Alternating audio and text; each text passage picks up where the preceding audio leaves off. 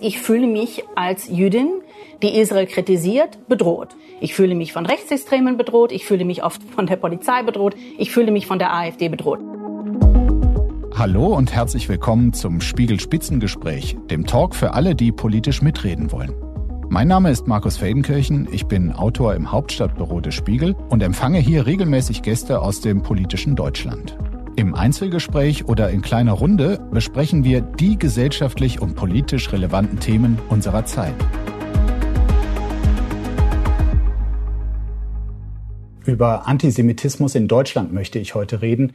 Welche Auswirkungen hat der Krieg im Nahen Osten nicht nur für die Betroffenen vor Ort, sondern auch auf die Gesellschaft hier. Ich freue mich über Gäste mit sehr klaren Ansichten.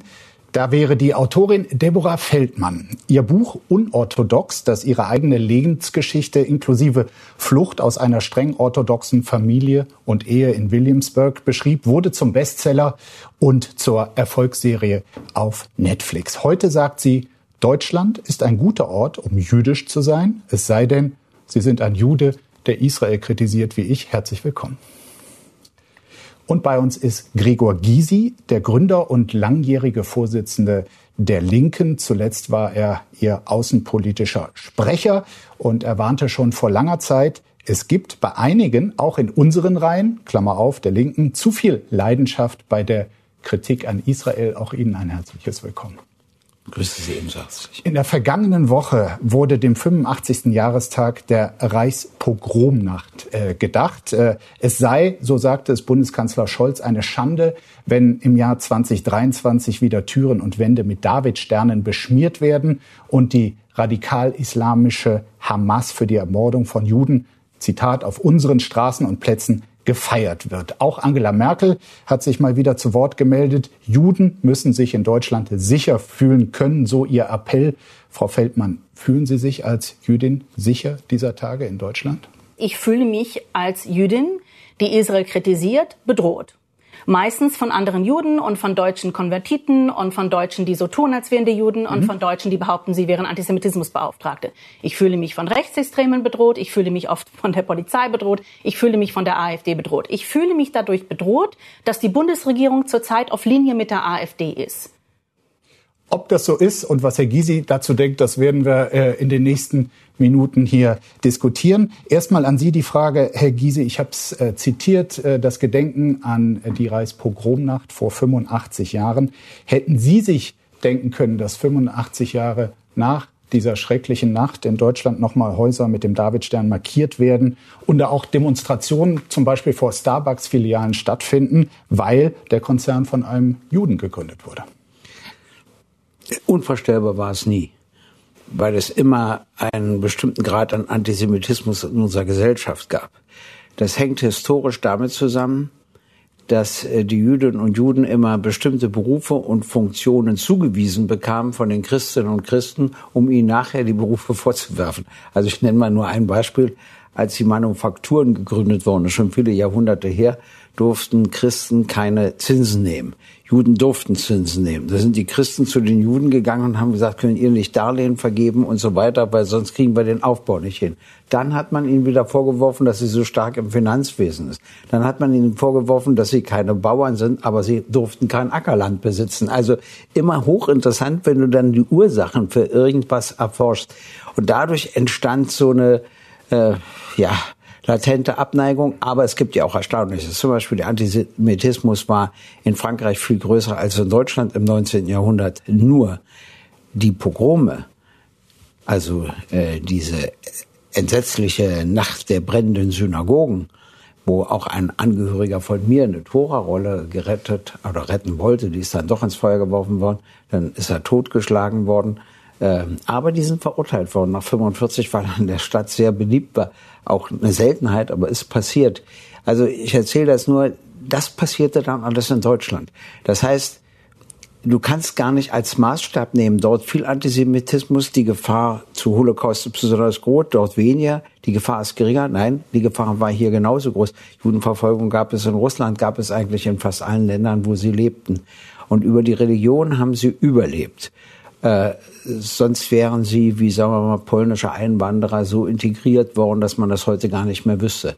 Das hat alles eine andere Geschichte. Und was ich nur möchte, ist, dass Menschen, die sich mit Israel auseinandersetzen oder sich mit Palästina beschäftigen, dass sie sich etwas mehr mit Geschichte beschäftigen, um nicht irgendwelche Klischees zu folgen, sondern die Gründe kennenzulernen, warum eine Entwicklung so verlaufen ist und nicht anders. Mich interessiert auch ähm, der biografische Hintergrund meiner Gäste, vor dem Sie reden. Frau Feldmann, ich hatte zu Beginn schon auf Ihre Biografie hingewiesen. Sie wurden 1986 in New York geboren. Ihre Familie gehörte einer ultraorthodoxen jüdisch-kassidischen Glaubensgemeinschaft, der Satmar-Gemeinde an. Viele haben ja ihr Schicksal in ihrem Buch Unorthodox und auch mit der äh, entsprechenden Netflix-Serie verfolgt. Für alle anderen, die das bisher noch nicht getan, äh, getan haben, könnten Sie kurz skizzieren, wie haben Sie unter dieser ultraorthodoxen Glaubensgemeinschaft persönlich gelitten, in der Sie da in New York groß geworden sind?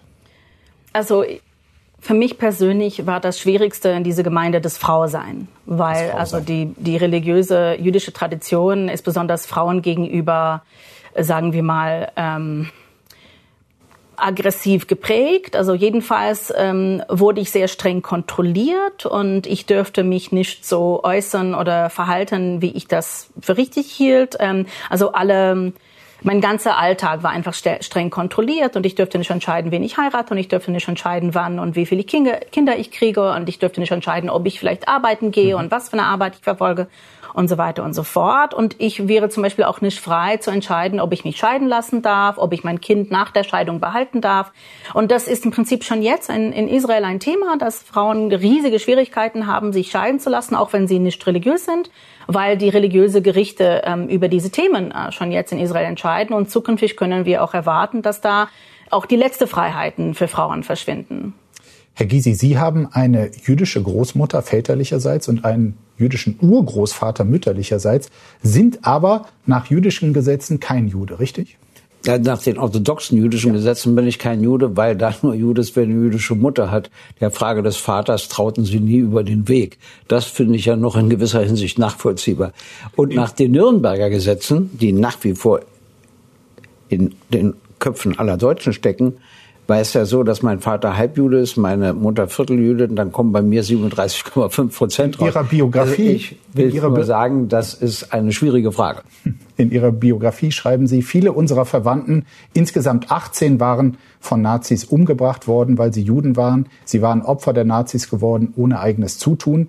Haben Sie die Sorge, dass sich etwas Vergleichbares in Deutschland nochmal wiederholen könnte? Oder sagen Sie, ist es richtig, vor Antisemitismus zu warnen, aber man soll auch nicht übertreiben? Also natürlich muss man vor Antisemitismus nicht nur warnen, sondern man muss ihn auch wirklich bekämpfen, weil er ist eine schlimme Ausgeburt unseres Denkens und Fühlens oder des Denkens und Fühlens vieler Menschen. Das Zweite ist, ich bin ein Zweckoptimist, deshalb glaube ich nicht, dass ganz Schreckliches sich wiederholt. Also zumindest hoffe ich es und äh, ich möchte es auch nicht erleben. Äh, das ist das eine. Das andere ist, dass ich den Antisemitismus auf sehr unterschiedliche Art gespürt habe. In der DDR habe ich im Unterschied zu anderen ihn nicht gespürt, aber ein Ersatz dafür, eine tiefe intellektuellen Feindlichkeit. Äh, das hat sich ausgewirkt. Und das Zweite, was ich erlebt habe, das muss ich auch erzählen, es gab ja viele jüdische Immigrantinnen und Immigranten, die zurückgekehrt sind in die DDR das waren meistens natürlich Kommunistinnen und Kommunisten. Und die legten größten Wert darauf, Kommunistinnen und Kommunisten zu sein. Ich habe das nicht gleich verstanden, bis mir eins klar wurde, sie konnten nicht regulieren, ob sie Jüde oder Jüdin sind. Und dann wurden sie von den Nazis verfolgt. Aber wenn sie Kommunisten waren, haben sie sich ja bewusst gegen die Nazis entschieden. Das war ihnen so wichtig. Deshalb haben sie die eine Seite viel stärker betont als die andere. Und dann gab es einen Vorfall. Kurze Nachfrage dazu. Ähm, ja. Die Israel hatte ja keine diplomatischen, Be äh, DDR hatte keine diplomatischen Nein. Beziehungen mit Israel. Wenn Sie heute auf die Stimmungslage in Ostdeutschland blicken, könnten da auch gewisse Wurzeln für ähm, Antisemitismus in Ostdeutschland äh, heute noch liegen? man darf ja nie Pauschalurteile fällen, aber ich werde Ihnen eine, eine Feststellung von mir erzählen, die für Sie vielleicht gar nicht glaubwürdig ist, aber so ist es.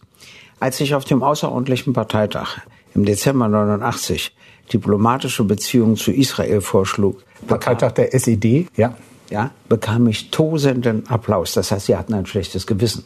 Hochinteressant. Dadurch habe ich mit Antisemitismus im Osten weniger Schwierigkeiten als im Westen, weil da hatte die Regierung immer sehr gute Beziehungen zu Israel und schlechte zu den Palästinenserinnen und Palästinensern. Und da es den Palästinenserinnen und Palästinensern, jetzt egal aus welchen Gründen, schlechter ging an als den Israelis, gingen die Linken immer eher an Solidarität zu den Palästinenserinnen und Palästinensern. Im Osten erlebe ich dafür mehr Rassismus als im Westen. Es ist wirklich interessant, diese Unterschiede festzustellen. Also es kommt immer so ein bisschen das Gegenteil von dem heraus, was eine Regierung will und erwartet.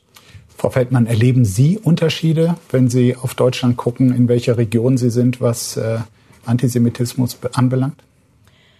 Also ich ähm, verbringe den Großteil meiner Zeit im Osten, also nicht nur in Berlin, sondern auch auf dem Land und ähm, habe auch äh, wirklich nur Positives über meine Beziehungen zu berichten. Natürlich bin ich auch ab und zu mal in Kontakt mit Rechtsextremen gekommen, aber ähm, nicht zu dem Maß, dass ich mich dadurch bedroht oder ähm, angegriffen gefühlt habe, aber eben man nimmt es wahr und es gibt einem so ein mulmiges Gefühl. Ähm, allerdings bin ich ja auch umgeben von Menschen mit sehr unterschiedlichen Herkünften und auch Hautfarben. Also ich habe das Gefühl, ähm, irgendwie schafft man das doch hier, eine, so eine Community zu haben, ohne dass diese Community das Gefühl hat, sie muss abhauen oder woanders hingehen. Ich bin natürlich oft auf Reisen, also ich bin auch im, Westdeutschland oft unterwegs. Ich habe ähm, in Westdeutschland geheiratet und ähm, also ich, ich habe auch eine starke Verbindung äh, zu diesem Milieu und ich kann, ich kann das nachvollziehen, äh, was Sie sagen, Herr Gysi. Ähm, aber ich habe eher den Eindruck, äh, dass in Westdeutschland einerseits eine so starke Erinnerungskultur ähm, ihre Wurzeln geschlagen hat. Die, die Leute sind in den Schulen ähm, damit aufgewachsen, mit dieser Verantwortung der Geschichte gegenüber mit den, äh, mit den Lehren daraus, dass sie halt einen sehr starken moralischen Kompass auch deshalb mhm. entwickeln konnten. Ist das gut? Und die, die, der Kompass, ich finde es schon gut, dass Menschen einen moralischen Kompass ja. haben, aber ich finde es bezeichnend, dass äh, die Botschaft von außen ständig äh, äh, darauf zielt, auf den Kompass nicht zu hören. Das heißt, man, man wächst mit der Erinnerungskultur auf, man wächst äh, mit diesem Begriff auf, wehret den Anfangen, äh, ähm, Anfängen, also ähm, nicht gegen Ausländer oder Fremde hetzen ja. und so weiter. Und dann kommt halt so, äh, äh so eine politische Phase, wo der Nahostkonflikt wieder hochbrodelt, wirklich, also bis zu einem Maß, glaube ich, der seit 48 nicht gesehen wurde. Und, und die Leute merken, uns werde gesagt, wir sollten nicht zuschauen. Wir sollten nicht zuschauen, was da passiert. Wir sollten einfach schweigen und Israel tun lassen, was sie tun wollen. Es ist unsere Aufgabe, Israel beiseite zu stehen. Das ist die Lehre aus dieser Geschichte. Und mhm. ich glaube, das ist nicht, was die Erinnerungskultur Was würden Sie denn stattdessen wollen? Ich möchte eine ausgewogene, klare Sicht auf die Lage vertreten sehen, vor allem in der Bundesregierung. Das heißt, ich verstehe natürlich, die äh, Loyalität Israel gegenüber und diese Instinkte. Aber ich möchte trotzdem, dass die Bundesregierung genau hinschaut, was gemacht wird. Ich möchte, dass die Bundesregierung auch genau hinschaut, wie die israelische Politik sich konzipiert und ähm, auch äh, gestaltet und wie sich die politische Lage in Israel insgesamt entwickelt. Und ich möchte, dass, dass gerade äh, ähm, liberale Juden mehr Unterstützung erhalten, ähm, damit wir uns mit den liberalen Israelis auch verbünden können, um eine Änderung herbeizurufen. Bei aller berechtigten Kritik an der Regierung äh, Netanyahu, mich würde interessieren, ob Sie denn quasi das militärische Vorgehen der israelischen Armee als Antwort auf den fürchterlichen Terror der Hamas für richtig halten oder ablehnen wie sehr viele Israelis und Juden, wie viele Historiker und Akademiker aus Israel und aus der westlichen Welt empfinde ich die Gewalt, die sie anwenden, als unverhältnismäßig einerseits und andererseits nicht zielführend. Wie sehen Sie es, Herr Gysi? Also an dem Tag, an dem man die entsetzlichen Morde der Hamas-Leute an jüdischen Kindern, an israelischen Frauen an Zivilisten gesehen hat, war überhaupt kein Platz, irgendwas zu relativieren. Das kann man nur verurteilen. Und da muss man an dem Tag auch nicht über die Lösung des Nahostkonflikts sprechen. Jetzt sind wir in einer anderen Zeit. Jetzt marschiert die israelische Mob vor im Gazastreifen. Jetzt wohl auch in einem Krankenhaus, wo sie meinen, dass ein Kommando der Hamas säße. Naja, da, da deutet schon sehr viel darauf hin, ja, dass sich die ja, Hamas dort verschanzt hat. Ja, ja deshalb, ich sage ja, deshalb gehen sie da auch vor. Ich, will das ja gar nicht. Es gibt zwei Kriegsverbrechen, das darf man nicht vergessen. Das eine ist, wenn die Hamas die Zivilbevölkerung nutzt, um sich zu schützen. Das ist ein Kriegsverbrechen. Ein anderes ist, wenn man dennoch die Zivilbevölkerung nicht schont. Äh, das ist äh, wieder ganz egal. Das ist eben auch nach dem Kriegsrecht verboten. Und das ist wahnsinnig schwierig. Die israelische Letztlich, Seite sagt, sie tun das. Ob es tatsächlich geschieht, können wir Richtig. leider nicht nachvollziehen im Moment. Äh, naja, nun kennt man aber auch die Zahl der Toten und so weiter und vor allen Dingen auch die vielen Flüchtlinge. Die dürfen ja weder nach Ägypten noch nach Israel. Wo sollen sie denn hin, die Zivilisten? Und sie können nicht die halbe Bevölkerung aus einem Teil in dem anderen Teil unterbringen. Das ist alles sehr, sehr schwierig, sehr, sehr kompliziert. Dann gibt es die vielen Verhandlungen um die Geiseln. Plötzlich braucht man Länder wie Katar, um überhaupt wieder eine Befreiung der Geiseln zu erreichen. Also es ist eine extrem schwierige Situation, aber ich sage Ihnen, was ich wirklich schrecklich finde. Das ist Folgendes. Ich glaube, dass wir an einer Gabelung sind. Entweder bekommen wir einen furchtbaren Flächenbrand im ganzen Nahen Osten, das wäre eine Katastrophe, oder wir kommen tatsächlich zu einer Konfliktlösung. Aber jetzt erklären Sie mir Folgendes. Wieso muss sowas Schreckliches passieren, damit man zu einer Konfliktlösung kommt? Warum ging es nicht vorher? Das ärgert mich wahnsinnig. Haben Sie da, bin ich, da bin ich komplett komplett bei Ihnen. Es hat so geschmerzt in den ja. letzten drei Jahrzehnten, seitdem Rabin von einem religiösen Eiferer getötet wurde, zu sehen, wie wir einfach alle den Frieden vom Tisch gewischt haben. So als hat es einmal nicht geklappt und könnte es nie wieder klappen. Man, müsste es auch nicht mehr versuchen. Man, man war sogar befreit von der Verantwortung, den Frieden überhaupt zu erwähnen und zu erwägen. Wir haben einfach gedacht, ach, wir, das, das kriegen wir doch gut hin mit dem Status quo. Das läuft irgendwie mit dem Rasenmähen. Wir können das einfach denen überlassen. Und jetzt, jetzt sind wir halt schockiert. Jetzt sind wir überrascht. Aber wie hätte es anders laufen können? Also wir haben nichts versucht. Und ich finde, Herr Gysi hat vollkommen recht. Es, es ist, wir stehen bei einer Gabelung. Es wird entweder ein Flächenbrand geben, das, was die Rechtsradikalen in Israel genau wollen, nämlich diesen Krieg zwischen Gog und Magog, diesen biblischen Krieg, sozusagen dies zu einer Art von apokalyptischer Endzeit führen wird, weil fast alle Religionen sich an solchen apokalyptischen äh, Visionen klammern. Oder es ist wahrscheinlich die allerletzte Chance überhaupt, eine funktionierende Lösung hm. für alle zu finden. Sie haben eben gesagt, dass äh, die Reaktion Israels auf den Terror müsse angemessen sein. Das klingt zwar sehr schön, aber was ist für Sie angemessen? Und gleichzeitig effektiv im Kampf gegen Hamas? Also ich finde, man sollte da auch auf die Israelis hören. Ich lese jeden Tag die israelischen Nachrichten. Ich sehe einerseits, was die ähm, Mitglieder der Regierung öffentlich sagen, was sie vorhaben. Sie haben vor, äh, äh, ähm, zu säubern, zu besiedeln, zu vertreiben. Ähm, und dann, und dann sind die Menschen da, die, die, die kommen in den Bundestag und, und, und und die klagen an und die, die marschieren in der Straße und sagen, nicht in meinem Namen. Wir wollen keine Rache. Wir wollen, wir wollen das Leben schützen. Wir wollen das Leben unserer Angehörige, die in Gaza verhaftet sind, schützen. Und wir wollen das Sie Leben der, israelische Menschen. Genau, israelische Menschen, die selber da was zu sagen haben. Hm. Ich finde, ihre, ihre Stimmen sollten auch hier mehr Gehör finden. Unter anderem haben wir auch Sie äh, deshalb eingeladen. Ich bin ob aber das, nicht Israeli. Ich weiß, aber ja. ob das, aber Sie äh, äh verleiten oder vergeben ihre Stimme auch äh, an diese Position, was ja auch. Aber ehrlich gesagt, der einzige Grund, warum ich mich von, von Talkshow zu Talkshow schleppe und von Radiosendung zu Radiosendung ist, weil ich das Gefühl habe, wenn ich das nicht mache, wird es niemand machen. Und ich verstehe nicht warum. Also es gibt so viele qualifizierte Menschen, die man hier zuhören könnte, aber da sie nicht der offiziellen Gemeindestrukturen gehören, hört man die gar nicht zu. Sie bekommen auf folgendes Hinweis, sehr gerne. was ich wirklich interessant fand. Vor diesem entsetzlichen Hamas-Angriff gab es ja scharfe Auseinandersetzungen in Israel, ob man die Rechte der Justiz beschränkt, also mithin die Unabhängigkeit der Gerichte deutlich einschränkt, was die Netanyahu-Regierung wollte. Und die Hälfte der Bevölkerung will es aber nicht. Die demonstrierte. Ich habe mich immer gefragt, wann organisieren sich eigentlich mal die Demokraten der Welt? Mhm. Wo man sagt, ich finde das auch furchtbar, wenn das so laufen würde, stehe also völlig an der Seite der Demonstrierenden. Äh, die gibt's aber selbstverständlich auch in Großbritannien, überall etc. Sowas haben wir nicht sondern wir beobachten das dann aus der Ferne und sagen, ah, die demonstrieren dagegen, ist ja ganz nett, das war's.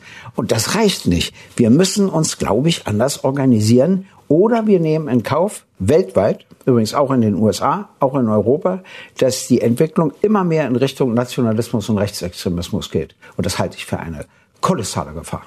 Der Vizekanzler Robert Habeck hat äh, vor kurzem auf Instagram ein Video äh, aufgenommen, das sehr viel Beachtung fand. Die Kernaussage schauen wir uns jetzt kurz an und dann reden wir drüber. Sorge macht mir aber auch der Antisemitismus in Teilen der politischen Linken und zwar leider auch bei jungen Aktivistinnen und Aktivisten. Antikolonialismus darf nicht zu Antisemitismus führen. Insofern sollte dieser Teil der politischen Linken seine Argumente überprüfen und der großen Widerstandserzählung misstrauen. Das beide Seiten Argument führt hier in die Irre. Herr Gysi, klären Sie uns mal kurz auf. Äh, hat die politische Linke, wie Robert Habeck sagt, hier ein Problem oder nicht? Haben die Politiker andere Ansichten als die Basis. Also was ich vorhin schon andeutete, äh, natürlich darf ein, muss ein Linker kritisch sein gegenüber der israelischen Regierung von Netanyahu. Es ist auch richtig, eine Solidarität zu empfinden mit den Palästinenserinnen und Palästinensern. Aber wieder erstmal historisch rangehen, als beschlossen wurde, dass von der UNO dass es den Staat Israel geben müssen, was Herr Erdogan jetzt offensichtlich nicht anerkannt, das ist natürlich ohne Frechheit, und den Staat Palästina geben muss, haben wir die arabischen Staaten das nicht akzeptiert, haben Israel überfallen und wenn die Tschechoslowakei auf Weisung der Sowjetunion nicht Waffen geliefert hätte an Israel, hätte es den Staat gar nicht mehr gegeben. Die anderen waren ja dazu nicht bereit. So, dann kam die andere Entwicklung und jetzt gibt's Folgendes. Ich sage nochmal, im Osten spüre ich Antisemitismus bei den Linken nicht. Im Westen hat sich eine Solidarität mit den Palästinenserinnen und Palästinensern herausgebildet, wo ich sage, da wird doch gelegentlich die Grenze überschritten. Und die sagen mir natürlich immer, aber ich kritisiere doch nur die Regierung Israels, das hat ja damit nichts zu tun. Ja, sage ich, ihr müsst mal ein bisschen auf euer Vokabular achten. Ihr müsst mal ein bisschen auf so eine Grundstimmung achten. Also da würde ich sagen, geht das eine oder andere emotional zu weit. Äh, sie bestreiten natürlich antisemitisch zu sein, das bestreitet so gut wie jeder in Deutschland, auch wer das ist. Das hat damit nichts zu tun. Und deshalb sage ich, ja, da müssen wir ein paar Dinge korrigieren. Äh, wiederum umgekehrt, was ich vorhin gesagt habe, Rassismus ist wieder eher eine Seite im Osten, nicht eigentlich kaum bei meinen Mitgliedern, aber im Osten, ja. das weiß ich. Aber Antisemitismus ist wieder umgekehrt. Aber jede Partei, der Habeck soll sich jetzt auch nicht auf die Linken herausreden. Ich kann ihm auch Leute von den Grünen benennen und so weiter. Also immer die Schuld auf eine andere Partei zu schieben und selber nicht kritisch Wen denn bei den Grünen? zu sein, finde ich falsch. Wen denn bei den Grünen? Na, es gab da linke Grüne, hören Sie mal, die kannte ich, die hatten eine Solidarität. Zum Beispiel Fischer hat sich von bestimmten Grünen getrennt, als plötzlich in einem Flugzeug Folgendes passierte, dass die... Joschka Fischer? Ja, Joschka Fischer. Das, er war natürlich nicht dabei, aber dass man raussuchte, alle Juden mussten entführt werden, alle Palästinenser konnten sitzen bleiben oder umgekehrt, das weiß ich nicht mehr. Also richtig, sage ich mal, antisemitisch und rassistisch getrennt. Da hat er sich getrennt und da hat er mir erzählt, da gab es natürlich auch Grüne, die das in Ordnung fanden. Es gab am Wochenende eine Anti-Israel-Demo in Wuppertal, äh, wo auch ihre Parteifreunde, die Europaabgeordnete Özlem Demirel gesprochen ist. Sie ist im Spitzenteam der Linken für die Europawahl und wir hören da mal kurz rein. Ich bin heute hierher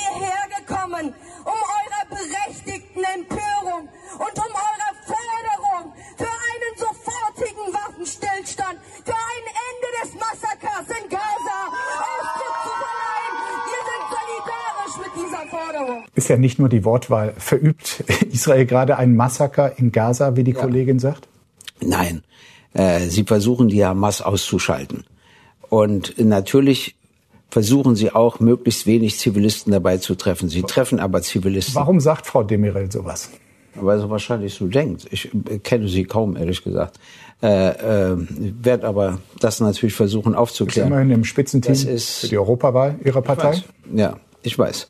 Äh, aber es gibt auch eine Gegenkandidatin. Also wir werden sehen, wie das ausgeht, das Ganze. Äh, trotzdem sage ich zum Beispiel, ich würde das eben nie so formulieren, sondern sie kann ja auch sagen, und Israel muss aufpassen, nicht zu übertreiben bei der Bekämpfung der Hamas, darf man nicht die Zivilbevölkerung treffen, etc., etc. Das, so würde ich es formulieren und sie formuliert es anders. Aber wenn Sie sie jetzt fragen, ob sie antisemitisch ist, würde das bestreiten.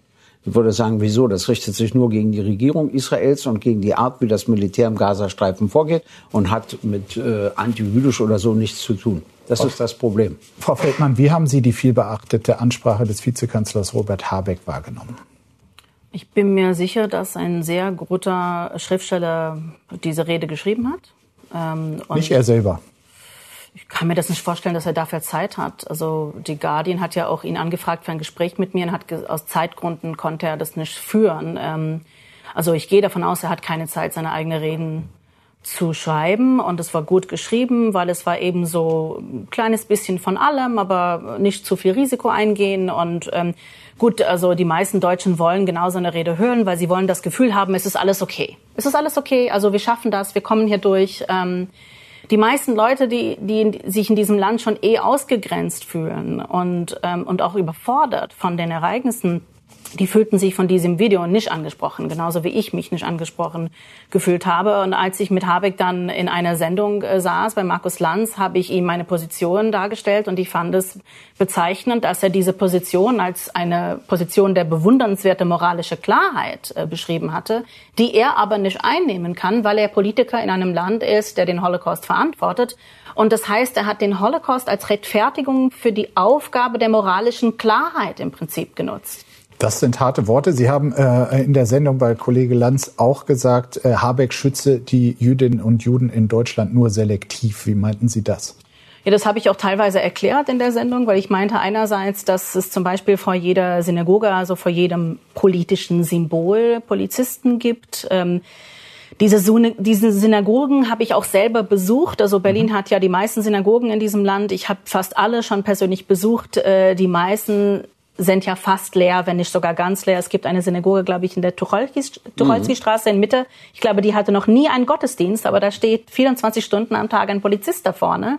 Aber das koschere Restaurant bei mir um die Ecke konnte eben keine Unterstützung von, also weder von Politik noch von der Polizei bekommen. Und das ist ein Ort, wo wirkliches jüdisches Leben stattfindet. Und das beklagen auch sehr viele andere jüdische Restaurants, die ich kenne. Aber ich meinte diese Selektivität schon ähm, äh, etwas präziser, weil ich eben verstanden habe, ich wohne hier in Deutschland seit zehn Jahren, ich bin deutsche Staatsbürgerin seit 2017. Ich habe inzwischen verstanden, dass der Staat im Prinzip hier in jüdisches Leben investiert. Und zwar, also ich glaube, 22 Millionen im Jahr ist es inzwischen. Das fließt alles sozusagen an Institutionen, ähm, ähm, bei denen man Mitglied sein muss. Äh, und die meisten Juden in diesem Land sind eben nicht Mitglieder dieser Institutionen. Das heißt, wir werden nicht von diesen Institutionen vertreten oder wir werden nicht von diesen Institutionen betreut. Stattdessen umgekehrt werden wir von diesen Institutionen eigentlich verdrängt. Ähm, das heißt, es gibt aktive Kampagnen gegen. Wir ist wer?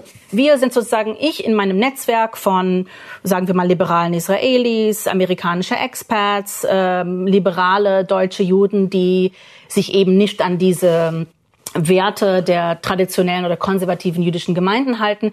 Übrigens gab es sehr, sehr lange äh, für liberale verdrängt. jüdische Gemeinden in Deutschland ganz große Schwierigkeiten, auch Unterstützung vom Staat zu halten. Verdrängt werden sie von Institutionen wie dem Zentralrat der Juden oder? Naja, es, ich finde es zum Beispiel sehr interessant, diesen Fall des Rabbiners Walter Homolka äh, anzuschauen, weil Walter Homolka war der mächtigste Rabbiner dieses Landes. Walter Homolka ist selbst aus dem deutschen Bildungsbürgertum. Sein Vater war ein christlicher Pfarrer. Der ist dann konvertiert. Der hat zuerst bei Bertelsmann gearbeitet, dann bei Greenpeace, dann bei Deutsche Bank und dann hat er ein GmbH des Judentums gegründet. Dann hat er quasi die Hälfte diese, diese Gelder, die eigentlich an die jüdischen Gemeinden fließen soll, äh, selber quasi für sich äh, angeeignet und hat dann entschieden, wer bei ihm in seinem Kolleg äh, Judentum studieren darf, wer Rabbiner werden darf, hat ganz viele andere deutsche Christen zu sich geholt und konvertieren lassen. Und wenn als Juden dazu zum Beispiel selber Rabbiner werden wollten, also da kam ja ähm, im Mai 2022 da heraus, dass sehr viel Macht Machtmissbrauch da ähm, zustande gekommen ist, sehr viel sexuelle Belästigung, ähm, Ämterhäufung. Also das kann ja alles noch passieren, weil es eben staatlich gefördert wird. Herr Giesing. Aber was dazu Folgendes sagen. Da muss ich die Regierung ausnahmsweise mal ein bisschen äh, verteidigen. Was den selektiven kannst, Schutz angeht. Ja, du kannst ja nur, nein, du, äh, das meine ich nicht, sondern erstmal meine ich was anderes. Du kannst ja nur an Institutionen Geld geben, sondern musst ja an Einzelpersonen das auszahlen. Das geht nicht. Irgendwie muss man sich organisieren, wenn man eine finanzielle Unterstützung haben will. Da fällt Ihnen aber ganz bestimmt was ein, da bin ich mir sicher. Dann kann man wiederum dafür streiten, dass aus Ihrer Organisation etwas bekommt. Das ist das eine. Das zweite ist, äh, was den Schutz betrifft, Äh, da hat sie recht. Das ist auch für mich interessant. Ich bin mal eingeladen worden in ein Restaurant. Das ist ein jüdisches Restaurant, das habe ich überhaupt nicht gesehen. Ich ging dann durch so eine kleine Tür und plötzlich dachte ich, ich bin in Jerusalem also lauter mit Locken und Hüten und so weiter. Da dachte ich, das, das mitten in Berlin, ohne dass man es ahnte. Also da war ich sogar etwas angenehm überrascht. Da stand natürlich kein Polizist. Das liegt aber daran, dass man es nicht weiß. Aber sowas spricht sich natürlich rum. Ja. Also wenn, dann muss ich immer den Schutz so da organisieren, wo jüdisches Leben stattfindet. Es gab Mitte Oktober in Berlin eine Demonstration vor dem Auswärtigen Amt. Äh, viele junge Menschen waren da und wir schauen mal, was dort skandiert wurde.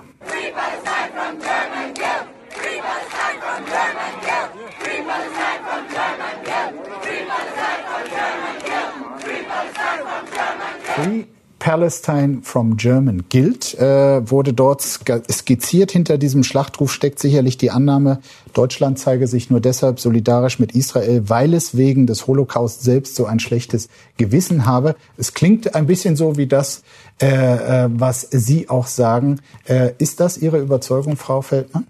Ich würde es wahrscheinlich ganz anders formulieren, weil ich glaube, dass Deutschland schon sich sehr früh äh, festgelegt hat, dass äh, Loyalität zu Israel eben den Weg zur Wiedergutmachung ist.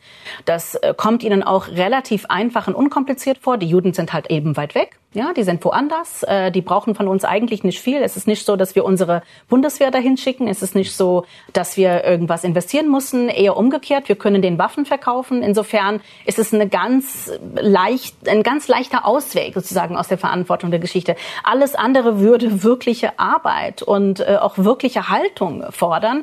Und ich empfinde es so, dass Deutschland sich immer noch daran klammern will, dass das sozusagen das Rezept sein sollte. Und ich finde, es ist an die Zeit gekommen, wo wir uns wirklich die Lage anschauen müssten und uns fragen, was sind die Lehren aus dem Holocaust? Ähm, wie kann man eigentlich solche unmenschliche Zustände vermeiden und wie können wir dazu führen, dass wir endlich in einer, in einer Weltgemeinschaft leben, die unsere behauptete Werte vertreten? Aber möchte auch mal auf was hinweisen. Palästina. Wir haben Hisbollah, wir haben Hamas. Aber wir haben natürlich auch PLO und Fatah im Westjordanland. Vom Westjordanland aus werden keine Raketen nach Israel geschickt, im Unterschied zum Gazastreifen. Und was mich so ärgert, in den letzten Jahren haben wir diesen Palästinenserinnen und Palästinensern nicht ein einziges Erfolgserlebnis verschafft. Weder Israel noch Deutschland noch andere. Jetzt egal von irgendwelchen Unterstützungszahlungen. Und das geht nicht. Äh, wenn wir jetzt Wahlen, so habe ich es gehört, laut Umfragen, im Westjordanland würde die Hamas siegen. Im Gazastreifen würde sie nicht siegen, da würde sie verlieren. Dazu geht es den Leuten wirklich viel zu schlecht. Trotzdem interessant, und ich habe das auch mal in einer Rede gefragt, warum verschaffen wir nicht denen, die friedlich sind, die eine Lösung des Nahostkonflikts Weil es nicht gewollt sind? ist. Es ist nicht gewollt. Ja, und das ist das Schlimme daran. Ja. Äh, ein Erfolgserlebnis. Und das so müssen dass wir die Leute sagen, Mensch, der Abbas Land. erreicht ja was, das ist ja sinnvoll mit seiner Friedlichkeit. Ach nee, ich könnte mich gleich wieder aufregen. Wollte ich eigentlich gar nicht, ja. Was äh, regen Sie sich über diese Parole auf, die wir eben gehört haben, Herr Gysi? Ja. Free Palestine from German Guild. Wie bitte? Nochmal? Befreit Palästina von der deutschen Schuld. Ja, na, das ist natürlich, so würde ich es auch nicht formulieren.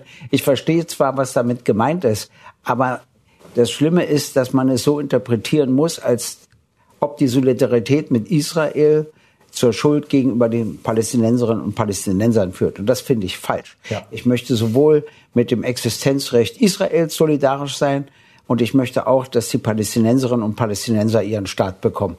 Beide. Beide müssen sicher sein. Und dass das nicht möglich ist, wie mir immer viele erzählen, ist Quatsch. Selbst der Papst hat jetzt Vorschläge unterbreitet, wie man da hinkommen könnte. Frau- Es wird Zeit, dass wir uns darüber mal Gedanken machen. Frau Feldmann, muss nicht die Shoah in ihrer Einzigartigkeit als Verbrechen leitend sein für deutsche Politik? Ja, absolut finde ich, dass die Shoah leitend sein müsste vor uns Auch alle. gegenüber Israel? Absolut, aber eben, also durchdacht. Also dass diese Position, die Herr Gysi gerade beschrieben hat, die ist eine sehr gemäßigte, vernünftige Position, mit der, mit denen sich alle eigentlich anfreunden könnten, oder? Also es kann doch nicht sein, dass das jetzt die extreme Position ist und dass wir nicht fähig sind, in diesem Land diese Position zu vertreten und, und ordentlich zu diskutieren. Ich weiß nicht, was aus uns geworden ist, dass wir das nicht schaffen. Aus meiner Sicht, Aber wird, aus Sie meiner recht. Sicht wird das diskutiert, Herr Gysi. Ja, das muss ich Ihnen sagen. Natürlich gibt es niemand mehr in Deutschland, der an der Shoah schuld ist. Aber Verantwortung tragen wir immer für die Geschichte. Aber wenn ich das auch mal sagen darf, wegen Antisemitismus. Bisschen Selbstkritik muss ja jeder üben. Gerne. Als Anfang Januar 1990 ein Artikel gegen mich im Spiegel stand, der Drahtzieher, gab es einen Streit. Weil die Führung wollte unbedingt der Drahtzieher in gelber Schrift. Das machte schon seinen Sinn, weil ich ja angeblich das ganze Geld nur raffen wollte und weiß ich was alles. Und viele Redakteure sagten, das geht nicht. Keine gelbe Schrift. Und die Leitung setzte sich durch mit der gelben Schrift und vier Grüne, muss ich auch mal rettend sagen, haben einen Leserbrief geschrieben, dass sie sowas von Antisemitismus selten gelesen haben. Ich wollte nur sagen, auch der Spiegel in seiner Geschichte war nicht frei davon. Aber ansonsten sage ich auch, ja, wir tragen die Verantwortung. Ich finde es richtig, dass wir solidarisch sind mit dem Existenzrecht des Staates Israel, aber für die Palästinenserinnen und Palästinenser muss endlich eine Lösung gefunden werden. Zu dem Zeitpunkt, den Sie ansprechen, habe ich gerade die siebte Klasse besucht. Das nur als Ich Hintergrund. nicht Sie persönlich. Frau Feldmann, Sie haben zusammen mit 100 äh, in Deutschland beheimateten jüdischen Intellektuellen einen offenen Brief unterschrieben. Darin wenden Sie sich unter anderem gegen ein Verbot palästinensischer Demonstrationen in Deutschland. Wenn man schaut, äh, hat es diverse pro-palästinensische Demonstrationen in Deutschland gegeben. In Essen am vorletzten Wochenende wurde das sogar dazu genutzt, äh, quasi ähm, den Ruf nach einem Kalifat in Deutschland äh, auf die Straßen zu tragen. Ähm, was fehlt Ihnen? Was mir fehlt, Genau. wissen Sie, dass ich auch bei einer Demo aufgetreten bin? Bestimmt, ja. Ja, aber wissen Sie von dieser Demo? Nein. Die Presse ist informiert worden über diese Demo, aber es ist nicht darüber berichtet worden. Und ich frage mich, warum. Es war eine Friedensdemo. Juden haben zusammen mit Palästinensern und Deutschen protestiert für den Frieden. Es wurde uns sehr erschwert zu protestieren. Also die Polizei hat uns, glaube ich, eine Stunde davor nochmal verlegt und Menschen, die zu unserer Demo kommen wollten, haben sie absichtlich in die falsche Richtung geschickt. Sie haben die Regeln während der Demo dann auch geändert, so dass Leute die Schilder hochhielten, die eigentlich genehmigt wurden, plötzlich dafür verhaftet werden konnten, als Rechtsextreme uns angegriffen haben, haben sie uns nicht geschützt. Also das war meine Realität bei dieser Demo. Es gibt sehr viele Demos in diesem Land. Es gibt unter anderem auch sehr viele Friedensdemos. Davon weiß ich aber nur, weil ich auf sozialen Medien davon berichtet werde. Es wird nicht in der Presse verhandelt, weil es eben nicht schmackhaft ist. Naja, in der Presse ist mir ehrlich gesagt zu pauschal. Und So darf diese, man übrigens die Frage nach den Demonstrationen nicht stellen. Wir haben ja ein klares Recht diesbezüglich. Äh, und die Menschen haben das Recht, sich unter freiem Himmel zu äh, zu vereinigen. Es überall äh, Ich Demonstrationen glaube, dass. Deutschland gerne sich davor verstecken würde, dass äh, die Integration hier einfach kläglich gescheitert ist und sie will die Beweise nicht auf ihren Straßen sehen. Das ist das, was wieder ich was glaube. anderes. Bei den sogenannten Gastarbeitern haben sie eben zugelassen, dass sie alle zusammen wohnen, sodass dann eine Parallelgesellschaft entstanden ist, was man nie hätte tun dürfen. Aber nun hat man es getan, nun müssen wir uns damit auseinandersetzen. Und da gibt es natürlich Dinge, die Straftaten sind und die verboten sind und die müssen dann auch entsprechend bekämpft werden. Aber wir können nicht sagen, generell Palästinenserinnen und Palästinensern, da werden wir mal aufpassen, wenn die hier demonstrieren, bei anderen passen wir nicht Die auf. Lösung unserer das Recht Probleme muss ist immer gleichermaßen, damit nicht nur dann auch Rechtsanwalt angewandt werden. Und wenn Straftaten passieren, müssen sie selbstverständlich schnell und auch konsequent verfolgt werden. Frau Feldmann, weil Sie auch äh, darauf hinwiesen, dass äh, medial vieles nicht berichtet wird. Äh, Sie haben auf Twitter dieser Tage auch ähm, bekundet, dass äh, es also Sie von vielen Leuten gemieden würden, dass Sie ausgeladen würden ähm, und dass Sie da eine lange Liste an äh, anfertigen würden. Könnten Sie uns einen kurzen ähm, Eindruck verleihen, von wem Sie alles quasi gemieden werden, ausgeladen werden etc.? Also tatsächlich ähm, geht es in diese Sammlung äh, von Ausladungen und Einschüchterungen und so weiter nicht nur um mich. Es geht um sehr, sehr viele andere Menschen, die eben nicht den Plattform, die Plattform haben, die ich habe. Aber reden Sie gern über Aber sich. ich kann auch gerne über mich reden. Ich bin zum Beispiel von einer großen Veranstaltung bei der Buchmesse, bei der Buchmesse kurzfristig ausgeladen worden. Ich bin äh, bei einem Radiogespräch äh, beim RBB ausgeladen worden. Ich bin bei einer Lesung in Schloss Elmau ausgeladen worden. Ähm, die Zeit hat äh, das erste große Interview mit mir geführt und dann abgesagt. Also ich kann, ich kann weiter erzählen. Aus es ist aber in Grund glauben Ordnung. Also da wird natürlich immer irgendwas äh, erzählt. Bei, bei der Messe war das natürlich interessant, dass ich zwei verschiedene Ausladungen bekommen habe. Sie haben sich in ihren Begründungen widersprochen, sodass man ahnen konnte, dass weder die eine Begründung noch die zweite ähm, die richtige war. Aber wie gesagt, es geht, nämlich, es geht mir nicht um mich, weil ich eben, ich habe eine Plattform auch im Ausland. Wenn die deutsche Zeitungen mit mir nicht sprechen wollen, kann ich eben zu Guardian gehen. Ja, die sind bereit, mit mir zu sprechen. Die meisten äh, äh, liberalen jüdischen Stimmen in diesem Land, die meine Haltung äh, teilen, die haben nicht diese Freiheit. Also deshalb, ich muss darauf aufmerksam machen, weil ich die Einzige bin, die darauf aufmerksam machen kann. Aber ich würde Ihnen gerne diese Liste zur Verfügung stellen. Äh, nehmen wir immer gern. Ähm, es gibt auch noch einen anderen provokanten Tweet von Ihnen äh, dieser Tage, der liegt uns auch vor. Tut mir wirklich total leid, dass ich Antisemitismus nur von rechts erlebt habe und euch deshalb keine Belege für eure Hetze liefern kann. Echt schade. Es wird wohl nichts mit der Vorzeigejüdin Mann oh Mann. Wie unfair ist das denn? Ähm, jetzt mal ernsthaft. Glauben ja. Sie wirklich, dass es keinen relevanten, sogenannten importierten Antisemitismus von arabischstämmigen Menschen in Deutschland gibt? Habe ich das gesagt in meinem Tweet? Das haben Sie nicht, aber Sie ähm, weisen oft darauf hin, dass der im Vergleich zum quasi rechtsradikalen Antisemitismus doch eher zu vernachlässigen ist. Also ich kann tatsächlich nur zu meinen Erfahrungen sprechen. Ähm, ich weiß aber, dass in diesem Land äh, von Rechtsextremen sowohl Juden als Muslimen als Deutsche angegriffen wurden. Muslimen sind in diesem Land getötet worden. Ein deutscher Politiker ist in diesem Land von einem Rechtsextremen getötet worden. Zwei Deutsche sind bei dem Eingriff äh, bei der Synagoge in Halle umgekommen. Also am Ende des Tages fühle ich mich von rechts direkt, konkret bedroht.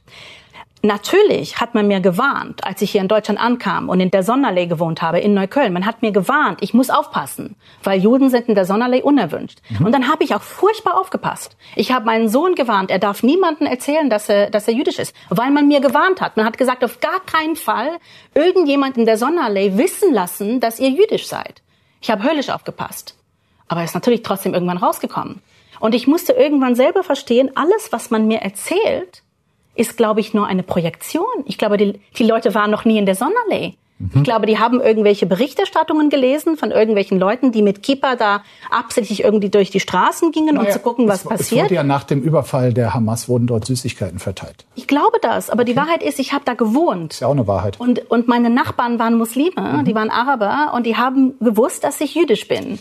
Und mir ist nichts passiert, die Leute waren nett zu mir. Ich also, will nicht verneinen, dass es anderen Menschen schlecht geht, aber ich habe eben viele israelische dem, Freunde, die da wohnen. Seit dem 7. Oktober. Und ich kann eben nichts erzählen, was mir nicht passiert völlig ist. in Ordnung. Und ich frage mich, warum die und Menschen zur, das von mir wissen wollen. Zum gesamten Bild gehört auch, dass äh, es äh, eine Auswertung des BKA gibt, dass seit dem 7. Oktober es zu einer Welle von antisemitischen Übergriffen gekommen sei. Und jetzt Sie, Herr Gysi. Ich will ja bloß sagen, natürlich äh, gibt es im arabischen Raum Antisemitismus, da brauchen wir gar nicht drüber zu streiten. Wie er sich entwickelt hat, warum, wann, das ist jetzt alles wurscht. Es gibt ihn. Punkt. Das Zweite ist, natürlich wird er auch exportiert, aber wir dürfen in Deutschland nie so tun, als ob es Antisemitismus nur wegen Export gibt. Aber das wird zurzeit getan. Äh, sondern den gibt es eben auch bei uns. Und äh, den gab es schon immer und dann natürlich nach 45 viel versteckter äh, äh, etc. etc. Ich kenne dass ja es beides gibt und beides sehr ernst genommen ja. werden muss, da sind wir uns dann, glaube ich, doch. Da sind wir uns alle einig. Uns aber einig. was ich zurzeit beobachte, und ist, dass den einen Antisemitismus dafür genutzt wird, damit man den anderen Antisemitismus rechtfertigen oder sogar vertuschen kann. Das genau geht nicht. Also ich kann es nicht dem arabischen Teil unserer Bevölkerung zusprechen und ich lasse sozusagen den deutschen Antisemitismus deshalb fallen. Das geht natürlich nicht. Beides muss man bekämpfen, ist auch klar. Aber ich will Ihnen nur Folgendes sagen, was ich interessant finde, äh, warum der Rassismus so zunimmt. Äh, wissen Sie, ich muss mal einen Satz sagen, es hängt auch mit unseren Bildungsstrukturen zusammen. Äh, wir haben 16 verschiedene Schulsysteme, weil wir 16 Bundesländer haben. Das war ja zur Zeit der Postkutschen noch ein gewisser Fortschritt. Aber mit dem 21. Jahrhundert hat das nichts zu tun. Nun kriege ich das nie repariert. Aber wir könnten mal aus dem Kooperationsverbot ein Kooperationsgebot machen. Wie erziehen wir eigentlich zu Demokratie? Wie erziehen wir zu Freiheit? Wie erziehen wir gegen jede Form von Antisemitismus? Wie erziehen wir gegen Fremdenfeindlichkeit? Wie erziehen wir gegen Rassismus in jeder Form? Ich bin mal gefragt worden, ob man von einer Synagoge demonstrieren darf. Und da habe ich gesagt, ja. Und da fragten die mich, wer und wogegen? Sag ich, die Frauen. die, die jüdischen Frauen, die können da demonstrieren für mehr Rechte in der Synagoge. Und dann habe ich gesagt, genauso wie die katholischen Frauen von der katholischen Kirche demonstrieren dürfen für mehr Rechte in der katholischen Kirche. Mit anderen Worten, lasst uns doch mal gemeinsam überlegen, statt immer übereinander herzufallen, wie wir in unserer gesamten Bevölkerung eine Grundstimmung für Freiheit, Demokratie, gegen Antisemitismus, gegen Rassismus und gegen Fremdenfeindlichkeit herstellen können. Also da kann ich ein Dann kleines bisschen Hoffnung sogar froh. reinbringen, weil ich war Hoffnung ähm, zum Schluss, sehr gerne. Hoffnung. Ich Sehr war, gerne, ich war ja. letzte Woche in eine in einer Gesamtschule in Bremen. Ähm, habe da, hab da mit den Studierenden äh, geredet und ähm, es war enorm inspirierend für mich. Ähm, es war das erste Mal, dass ich in eine deutsche Schule war, die so wahnsinnig durchmischt war. Also ich muss sagen, das, das waren Studierende mit allerlei Herkünften und Ethnien, mit allerlei Sexualitäten und Geschlechteridentitäten, also wirklich durchmischt. Und die kamen alle zusammen und haben so feinfühlig und scharfsinnig miteinander über sehr heikle Themen reden können. Da habe ich gleich gedacht, wir können es lassen, die Kinder werden es regeln. Frau Feldmann, Herr Gysi, ich danke Ihnen für die Diskussion hier. Ich bedanke mich bei Ihnen für Ihr Interesse, liebe Zuschauerinnen und Zuschauer. Bleiben Sie heiter, so gut es geht und bis bald.